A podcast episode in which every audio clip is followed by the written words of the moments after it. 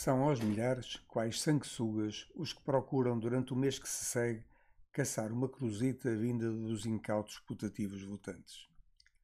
Com eleições marcadas para 26 de setembro próximo, nos 308 municípios que o nosso país tem, eles e elas, e os que não são nem uma coisa nem outra, esticam os braços e os beiços, agora muito mais contidos devido ao malfadado do vírus, ou antes, esticariam, se pudessem, como noutros anos fizeram, no intuito de lambuzar as faces das criancinhas e de outros que já o foram.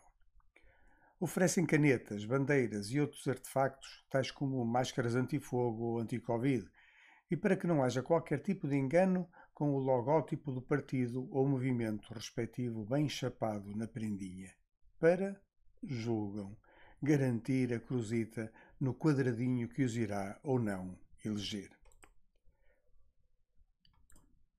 Andavam pelas feiras e mercados.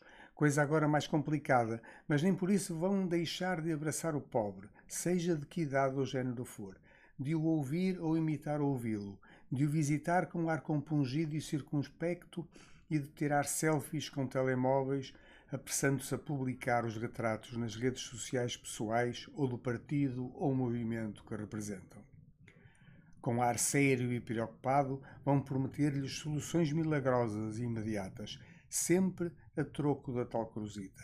Fazem juras de amor eterno e abalam para o pobre seguinte, repetindo a cena.